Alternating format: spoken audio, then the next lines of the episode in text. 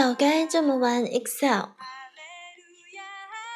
牛皮不是吹的，火车不是推的，泰山不是堆的，天下第一表不是那么简单的。小小的表格设计蕴含着大学问，设计的奥妙在于经验、思路，再加上一点点技巧。既然不遗余力地向你推荐了天下第一表。就要毫无保留地为你揭秘它的配方。在腻味了枯燥的技能学习后，天下第一表的配方将是一剂强心针。你会突然发现，工作方法原来如此重要。Excel 心法真正的精髓将在本章为大家展开。难怪我的超级读者看完书稿后，情不自禁地在本章标题处写下了三个大字。亮点呢？接下来就与大家一起分享终极心法。第一节，学 Excel 不是走单行线。因果的关系犹如千年谜题，先有鸡还是先有蛋？这是一件说不清也不用说清的事儿，因为因果不是一条线，而是一个圈，没有开始，也没有尽头。彼此互为因果，学习 Excel 也面临这个问题。设计天下第一表和变表就互为因果。第二章提到了有因才有果，得出的结论是，有了正确的元数据表，才能充分使用数据透视表，得到各种分类汇总表。但是换个角度讲，只有了解了数据透视表的功能和规范。才能知道应该如何设计原数据表，以及如何记录原数据。这就像炒一盘菜，备好了五花肉、青椒、盐菜、郫县豆瓣、甜面酱，才能炒出四川经典家常菜——青椒盐菜回锅肉。能看出备的菜是因，回锅肉是果。反过来，为什么准备的是以上这些原材料？还不是因为今天要炒一盘青椒盐菜回锅肉吗？于是炒什么菜又成了备什么原材料的因。刚开始探讨原数据表设计规范时，由于缺少汇总知识，即使认同种种设计理念，也难得其要领。因为想象不到结果，就无法印证当前工作的意义。Excel 难学，这是很重要的原因。孤立的学习某一项技能，不知道前因后果，效果往往不佳，更体会不到牵一发而动全身的精髓。具备了数据透视表应用基础以后，想想字段拖拽，想想日期组合，想想分页显示，再回过头来看表格设计。感受就会大不相同。最明显的一点改变是，以前想到密密麻麻的元数据就头晕，现在反而希望字段越多越好，数据量越大越好。消除顾虑，方能大步前进。这就是为什么直到现在才揭晓天下第一表配方的原因。第二节，五味良药配出天下第一表。写这本书已经是一个巧合，但更巧的是，在动笔前一天，我接到了一通电话。这通电话使我推翻了之前所有的设想，书的内容来了个一百八十度大转弯。原本我想和大家分享这几年积累的 Excel 应用心得和使用技巧。主要偏重在技巧上，可这通电话让我忽然发现，在我的 Excel 经验中最宝贵的其实是制表规范和思路，技巧还在其次。电话是我一个朋友打来的，他叫 Karen，现在负责一家皮革贸易公司新西兰市场的所有皮革采购业务。他在电话里约我见个面。并让我先看看他发来的邮件。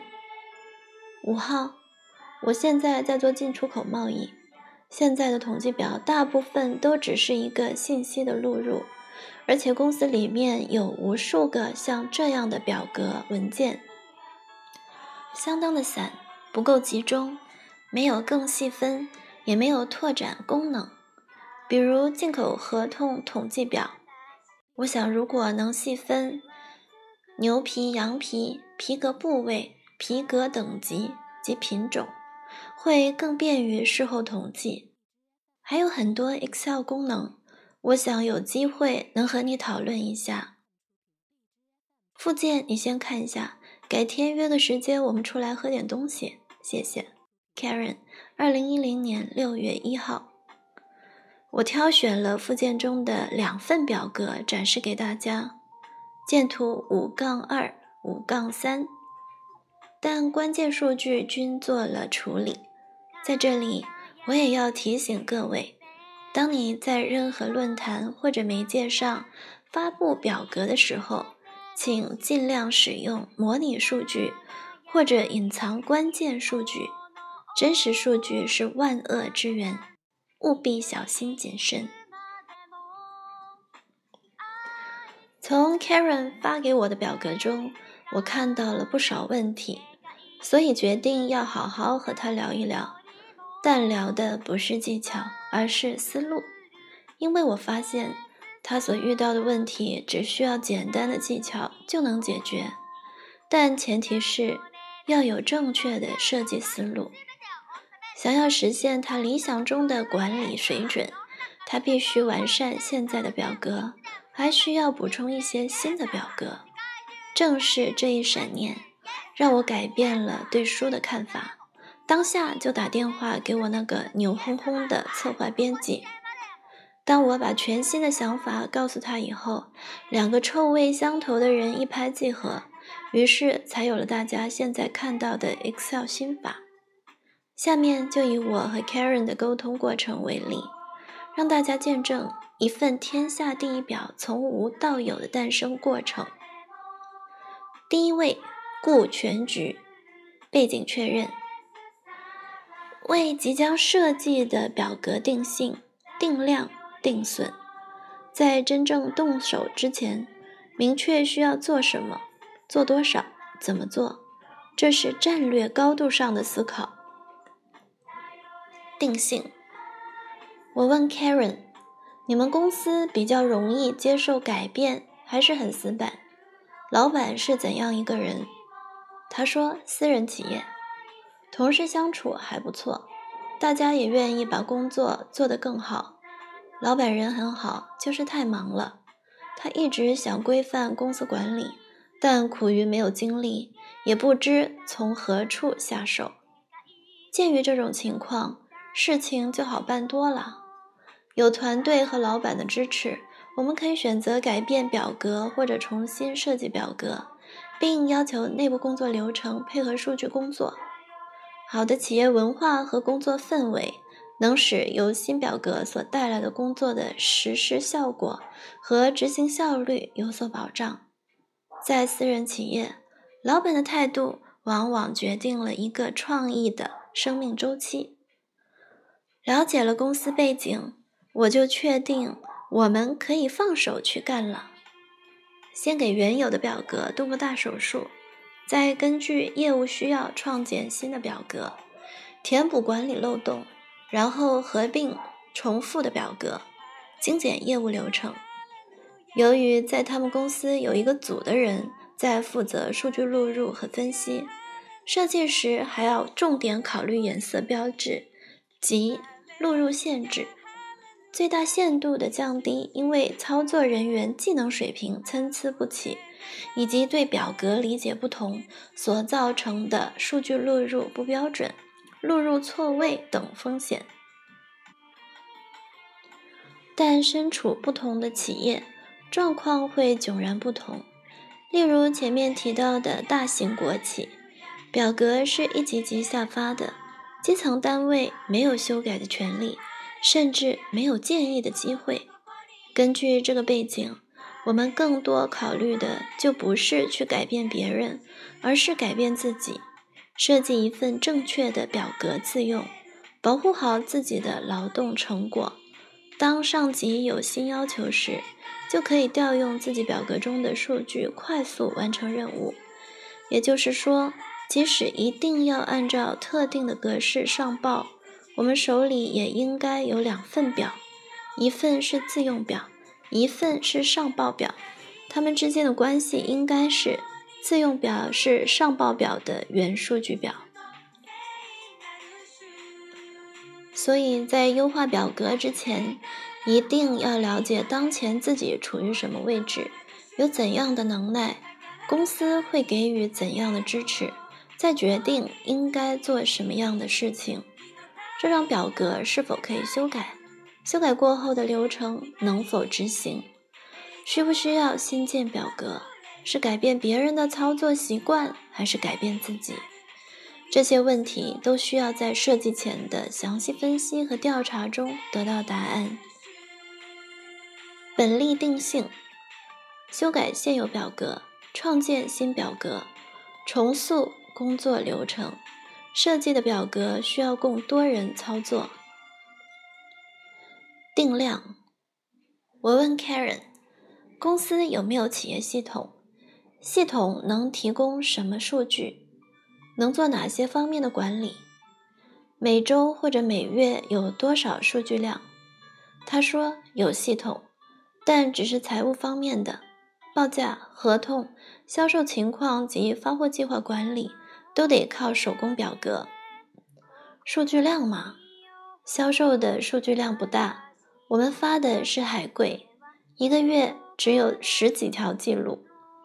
但是每个月都会收到全世界各地的报价单，皮革的种类很多，所以报价信息非常多。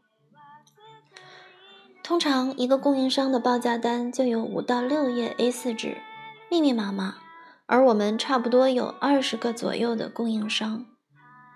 如果企业有系统，我们必须先了解系统能提供什么数据。才能确定表格中应该出现哪些字段。另外，系统提供的数据一般都比较标准，在有系统数据的情况下，就不用操心表格数据录入限制的问题了。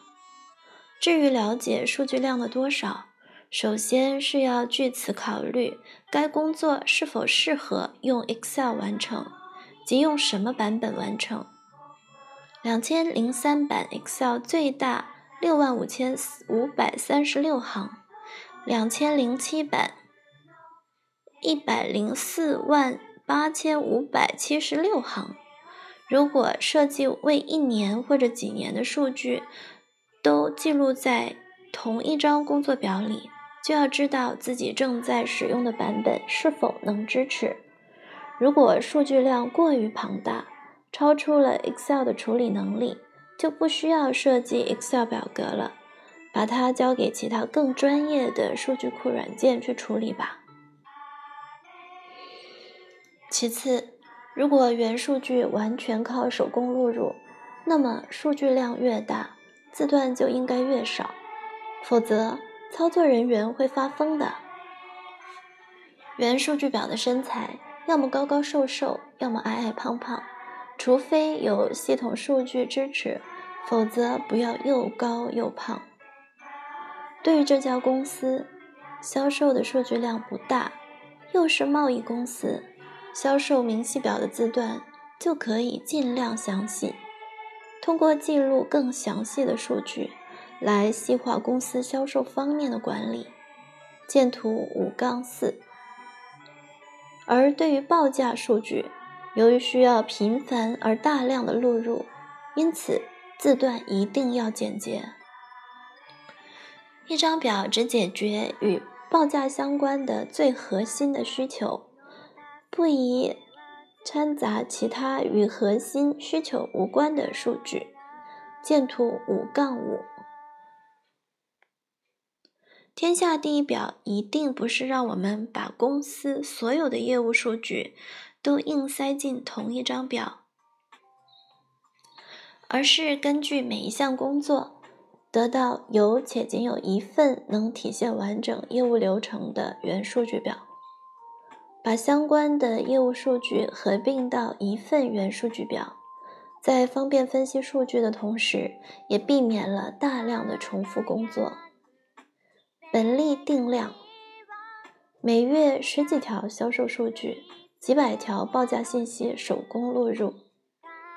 销售明细表应尽量详细，报价记录表要精简字段。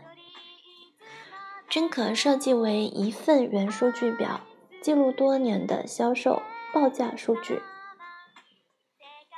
定损。我又问 Karen：“ 现在使用的表格造成了什么问题？”他告诉我：“数据录入了，用不上。公司到处都是表格，一项工作 N 张表，不知道该看哪一张。”想要细化管理，却没有数据支撑，公司只能按照传统的方式进行管理，很多数据成了摆设。我出去和供应商谈价格时，心里没底，因为看不到全面的价格情况，销售和合同情况，到后面要想分析时，也无从下手。之所以要修改表格、设计表格，一定是因为它已经变得不好用，或者是因为出现了新的管理要求而变得不够用。定损有两个层次的含义：第一，确定现在发生了什么事情，再根据经验诊断表格问题出在哪里。例如，数据录入了用不上。有可能是录入不规范，需要进行规范；也有可能是不知道数据透视表等分析技能，那就要学技能。一张工作 N 张表，一定是因为不知道三表概念。要解决这个问题，动静会比较大，也要求设计者在该领域，尤其是对业务流程有足够的理解，进行优化时。首先要重新梳理工作流程，然后合并表格。至于看不到分析数据的问题，有可能是某项工作压根儿没做，比如记录报价明细，这就需要设计新的表格，并出台相应的工作流程。也有可能是数据不规范或者分析技能欠缺。第二。找出现有表格的设计问题，如合并单元格、过多文字描述、字段分类不清等。二零一零年皮革及皮料销售情况统计表很典型，让我们一起来为它定损。多余表头，表头无用，写在工作表名称中吧。多余的装饰行，仅满足视觉上的分隔效果，还是删掉为好。毁灭性的合并标题行，序号分开写，中看不中用。标题行就应该为一行。分不清的品类字段，品名来源是符合字段，导致数据无法分类。纯文字描述的单元格，让数据分析成为空想。字段应拆分，分类应清晰。约多少多少贵，很无奈。叉叉可以计算，约叉叉不可计算。何不约到标题中，改为订货数量约章？数量加单位很纠结。数量是数量，单位是单位，划为两列岂不更好？缺少单位的字段，朋友赚美金还是人民币，请老实交代。想标准又不标准的备注，精炼描述语言，为执行进度清晰分类，如把所有类似因无传真无法签合同。逗号口定的描述统一规定为无传真斜杠口定，使备注栏字段也可参与分析。本例定损，数据录入需规范，字段分类要清晰，业务字段要详尽。第二位，知目的，明确需求。确认修改新建表格的背景时，涉及的问题越全面越好，越详尽越好。这关乎我们的制表战略。战略定了，就要开始探讨具体战术的问题。这时候思路就得收回来，必须一针见血的明确目的。说到这个话题，我想起了两类极具代表性的人。一类是唐僧型，不是《西游记》里的圣僧，而是《大话西游》里的无厘头啰嗦僧。很简单的一件事，他可以绕来绕去说很多话，却永远等不到他的总结性发言。悟空不小心打到花花草草，被他念了个半死，而他这样做无非是想让悟空爱护环境。要救他出狱，一首《Only You》。把我唱的这么多年都记不起这首歌的真实版本，悟空兄更是忍无可忍，大打出手。设计表格不能学唐僧，要达到什么目的就直截了当的阐述清楚。例如，我想分析全国销售趋势，我想规范员工请假，我想管理项目进度等。另一类是匪徒型，他们在明确要求这件事情上做得很棒。抢银行的匪徒举起枪就两句话：全部趴下，钱拿出来。天下无贼里的范大帅，舌头虽然有点大，张嘴还是两句话：我要劫个色，I C I P I Q 卡，空空告诉我密码。学人所长，才能不断进步。设计表格就要向匪徒多多学习。前面分析了他们公司的背景，我心里大概有了个数。于是我问 Karen：“ 你主要想通过表格达到什么目的？”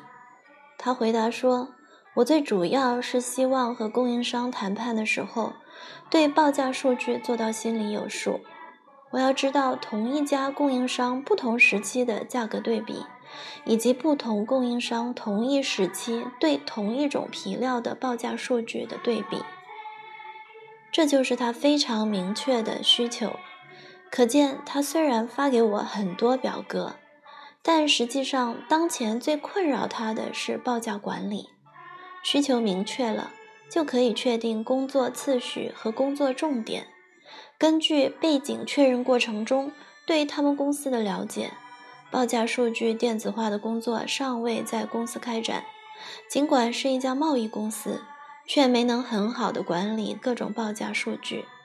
供应商也大多以传真的方式发送报价信息，所以需要新建一份报价记录表，工作流程也要随之变化。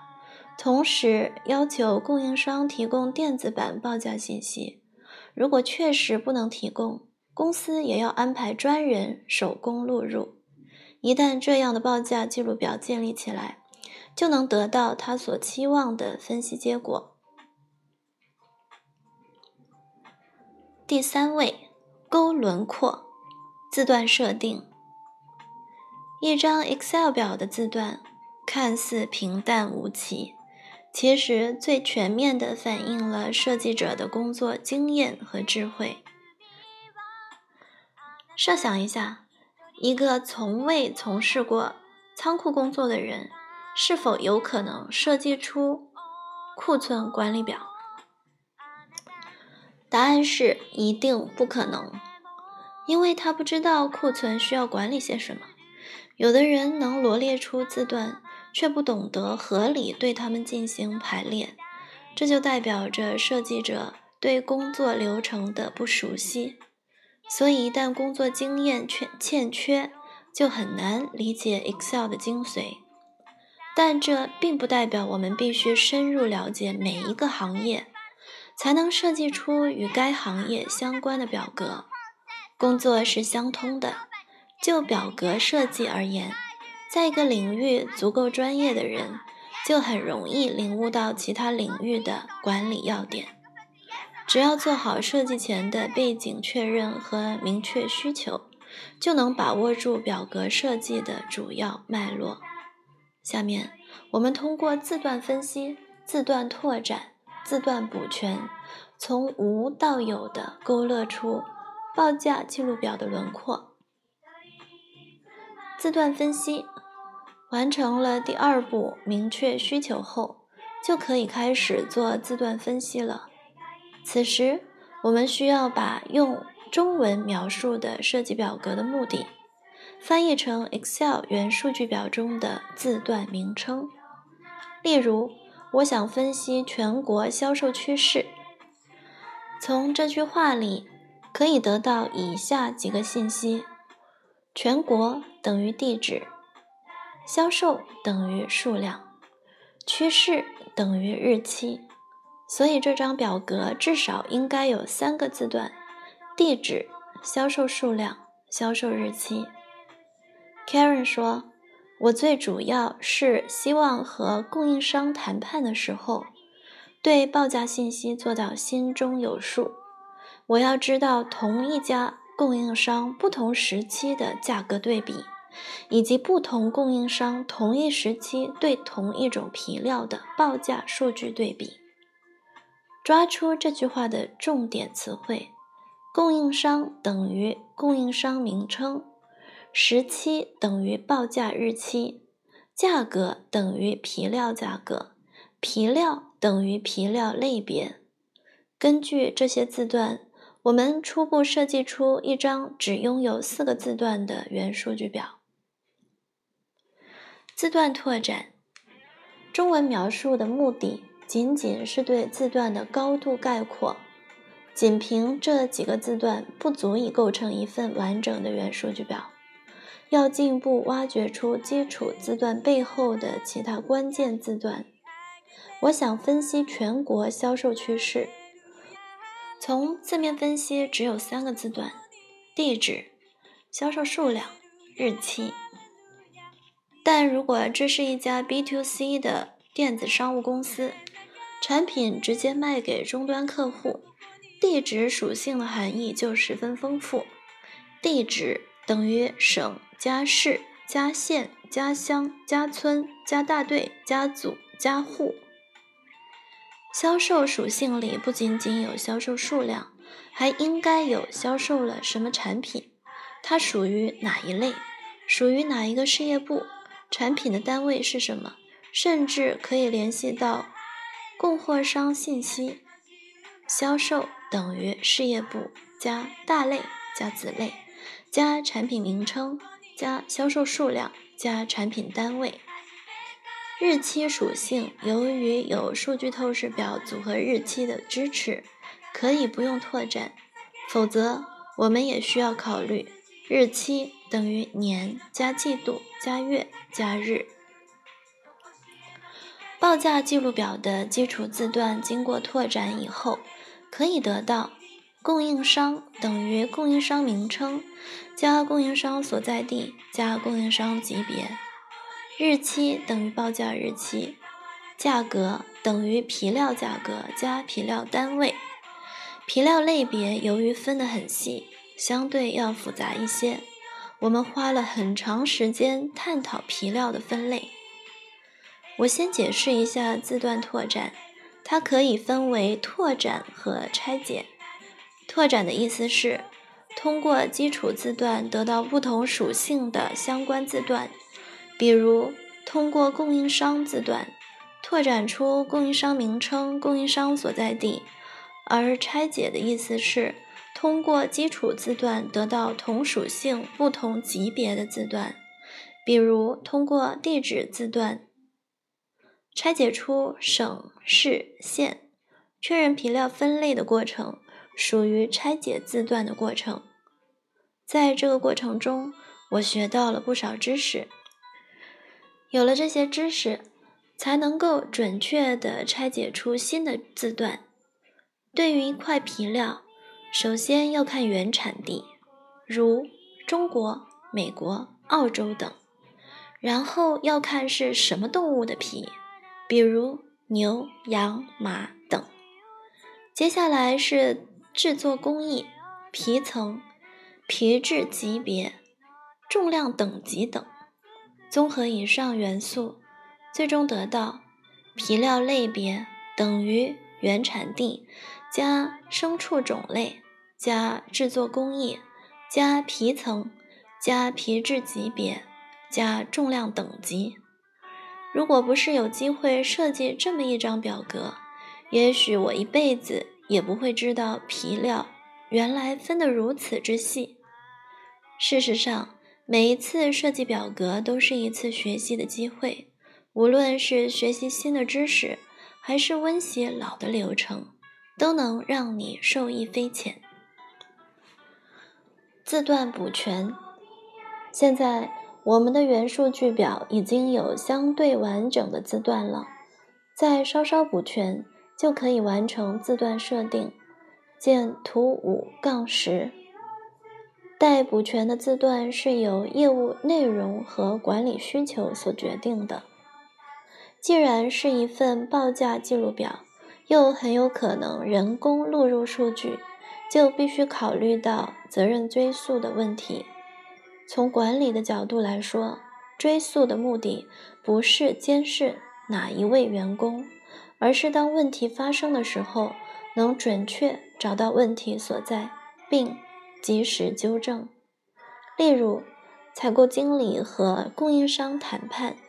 由于供应商对采购经理提供的历史对比数据有异议，导致谈判延期进行。